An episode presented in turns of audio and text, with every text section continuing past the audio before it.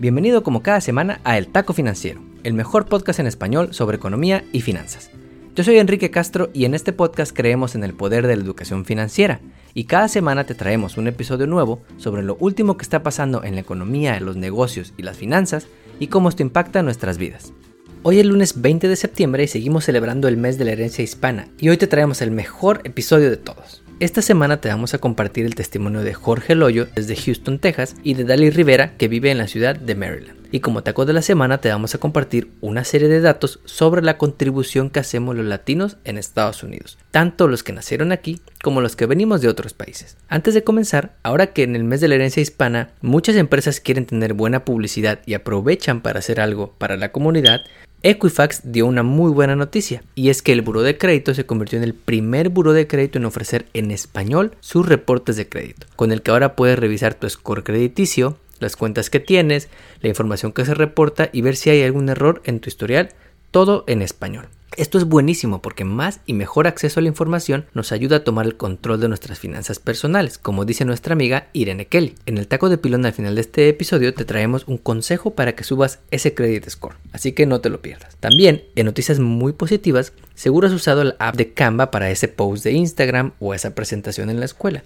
Nosotros la usamos cada semana. Y es que Canva anunció la semana pasada que se convirtió en la empresa más valiosa en el mundo, fundada y liderada por una mujer la señora Melanie Perkins. Esta empresa se creó en Australia en el año de 2013 y en 8 años logró llegar a una evaluación de 40 mil millones de dólares. 40, 40 billion dólares. Con la pandemia, Canva duplicó sus usuarios a 60 millones de personas y no tiene un rival que le pueda competir en esta materia de manera seria. Felicidades por Canva y ojalá sigan ofreciendo su plataforma de manera gratuita. Hablando de noticias que nos interesan a los latinos, si tienes YouTube TV y pagas cada mes esa suscripción, ahora vas a poder ver Univision desde YouTube. Y es que la cadena de noticias hispana más grande del país, con 55% del mercado, anunció que se asoció con YouTube para poner sus contenidos de Univision, Unimás y Galavisión por streaming, algo que todavía no es tan común.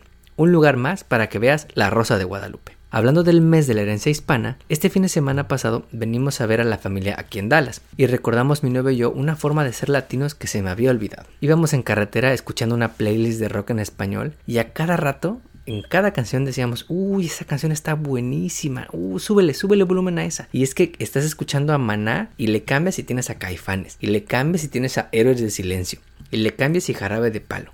Le cambias el tri y le cambias ahora es enanitos verdes y luego es elefante y la siguiente es café tacuba y así seguimos casi tres horas disfrutando de nuestra música. Esa música que puede igual armarte una fiesta o prender una boda a las 3 de la mañana cuando todo el mundo ya está bien pedo. Nos volteamos a ver y dijimos esto es ser latino, ¿cómo de que no? Y como prometimos, ahora te compartimos los testimonios de Jorge y de Dali, dos latinos que conocí en la app Clubhouse. La app Clubhouse tiene un club que se llama The Amigos Club. Este es el club de latinos más grande en Clubhouse con más de 30 mil miembros. Y ahí conocí a Jorge y a Dali. Si estás en Clubhouse te recomiendo mucho que vayas a esas sesiones de networking a las 9 y 10 de la mañana. Son muy buenas y siempre están para apoyarte. Hola, mi nombre es Jorge Loyo y soy orgullosamente mexicano. Nací en Cosamaloapan, Veracruz Crecí en Tuxtepec, Oaxaca y he tenido la oportunidad de vivir en Filadelfia, Miami, Houston. Y lo que más me gusta de ser latino y de nuestra cultura latina es esa increíble energía y emoción que se siente cuando reúnes a un grupo de latinos. Siempre estamos listos para compartir un chiste, bailar, cantar y por supuesto comer. Sin importar en qué país nacimos, esa energía tan especial que nos categoriza sobrepasa toda frontera. Y eso es particularmente obvio en este país, en Estados Unidos, donde a pesar de apreciar y agradecer todas las oportunidades que este país nos ofrece, hay momentos en los que sí se extraña lo que dejamos en nuestra tierra. Nuestro corazón pertenece a dos soles, pero la cultura latina es el pegamento que nos mantiene a todos unidos. Soy Jorge Loyo y les deseo un muy feliz mes de la hispanidad. Me llamo Dali, soy nicaragüense viviendo en Maryland. Lo que me encanta de ser latina es de que somos bien, bien poderosas. Ah, no tenemos mucho a veces, pero podemos hacer magia con casi nada. Y somos trabajadoras. Ah, a veces miro a gente en la calle pidiendo por ayuda, pero ahí está una latina vendiendo flores, mangos o algo. Y no, no nos dejamos de vencer. Ese, es el espíritu latino. Gracias Jorge y Dali por compartir su testimonio. Si quieres participar en este mes de la herencia hispana, mándanos un día. Ahora sí, vamos con la historia de la semana.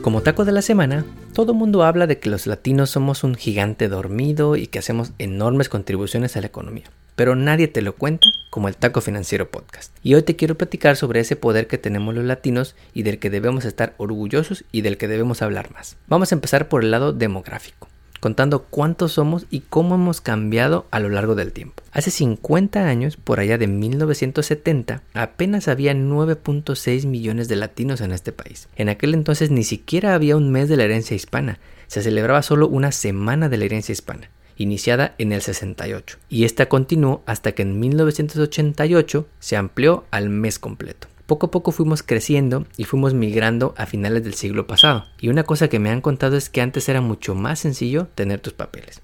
Un paisano me dijo que podías venir sin papeles y si tenías 6 años trabajando en el mismo lugar, el gobierno te daba tu green card, solo con el historial laboral. Ahora eso es más difícil y al mismo tiempo cada vez somos más los que estamos aquí. De ser menos de 10 millones en el 70, entramos a este siglo siendo 35 millones de hispanos en Estados Unidos. Y el día de hoy la cifra supera ya los 60 millones. Tanto hemos crecido que durante la última década más de la mitad del crecimiento en la población fue gracias a nosotros los latinos. Y hemos tenido grandes logros. Por ejemplo, los latinos ya somos el primer grupo mayoritario que es elegible para votar en Estados Unidos. No hay ni un otro grupo minoritario más grande en población elegible para votar.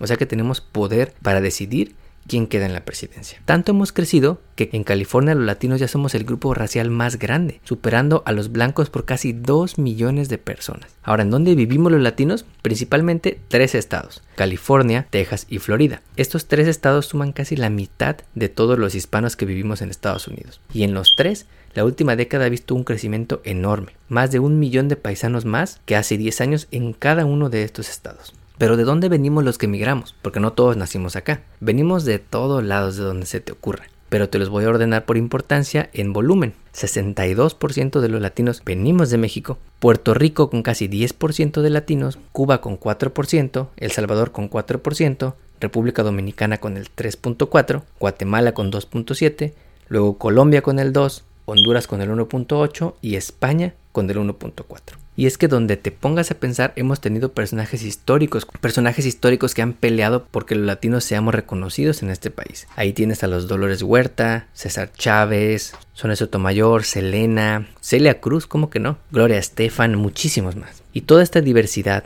todas estas historias de superación, todas estas historias familiares y de amigos tienen su impacto en la economía. Y la suma de todo eso hace que pasemos al segundo tema, el poder económico que tenemos los latinos. De acuerdo con la organización Latino Donor Collaborative o LDC, el Producto Interno Bruto de los latinos, o el GDP de los latinos, en el año 2018 fue de 2.8 billones de dólares, o 2.8 trillion dólares. Esto nada más para que lo pongas en contexto es casi el doble del valor de la economía de México. Es más grande que el PIB de Texas, más grande que el PIB de California, y si los latinos fuéramos un país aparte, seríamos el octavo país más grande del mundo, más grande incluso que Brasil. Y esto se debe a que los latinos somos enormes consumidores de contenidos y de productos, pero también que somos los que más nos aventamos a emprender un changarro. De acuerdo con un reporte de la organización Latino Business Action Network, quien hace research con la Universidad de Stanford, los latinos somos el grupo que está creciendo más en el ecosistema de nuevos negocios. En la última década, los negocios de latinos han crecido 34% frente a apenas 1%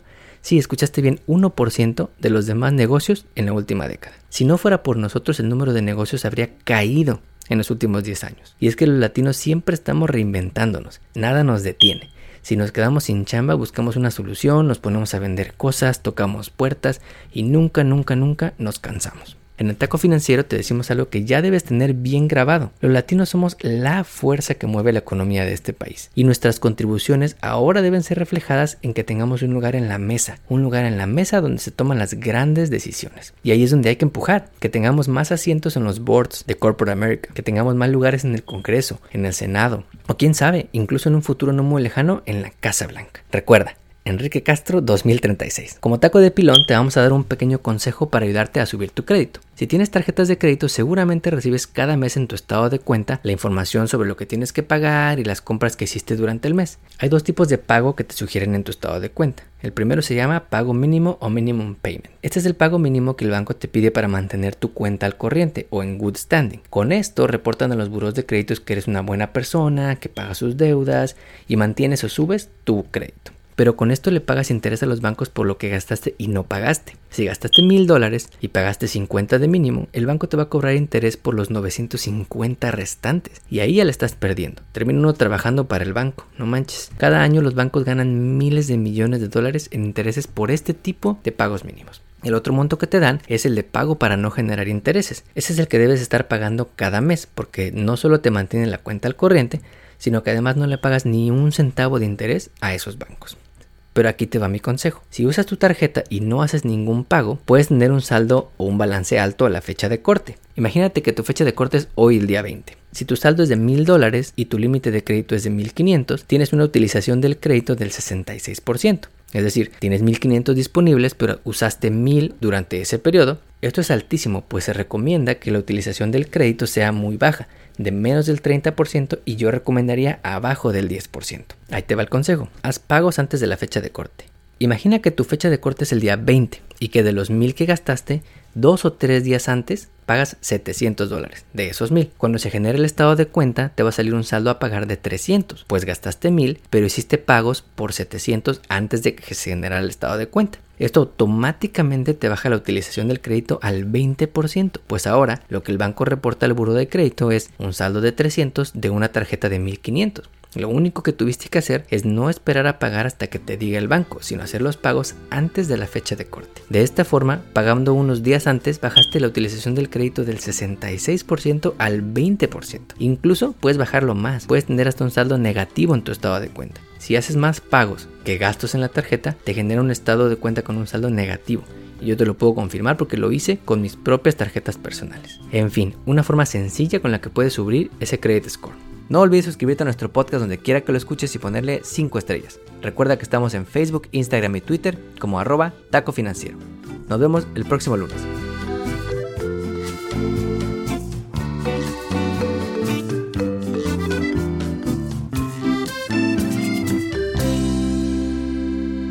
El podcast que acabas de escuchar, El Taco Financiero, refleja la opinión exclusiva del presentador o sus entrevistados y no representa la opinión de patrocinadores o terceros.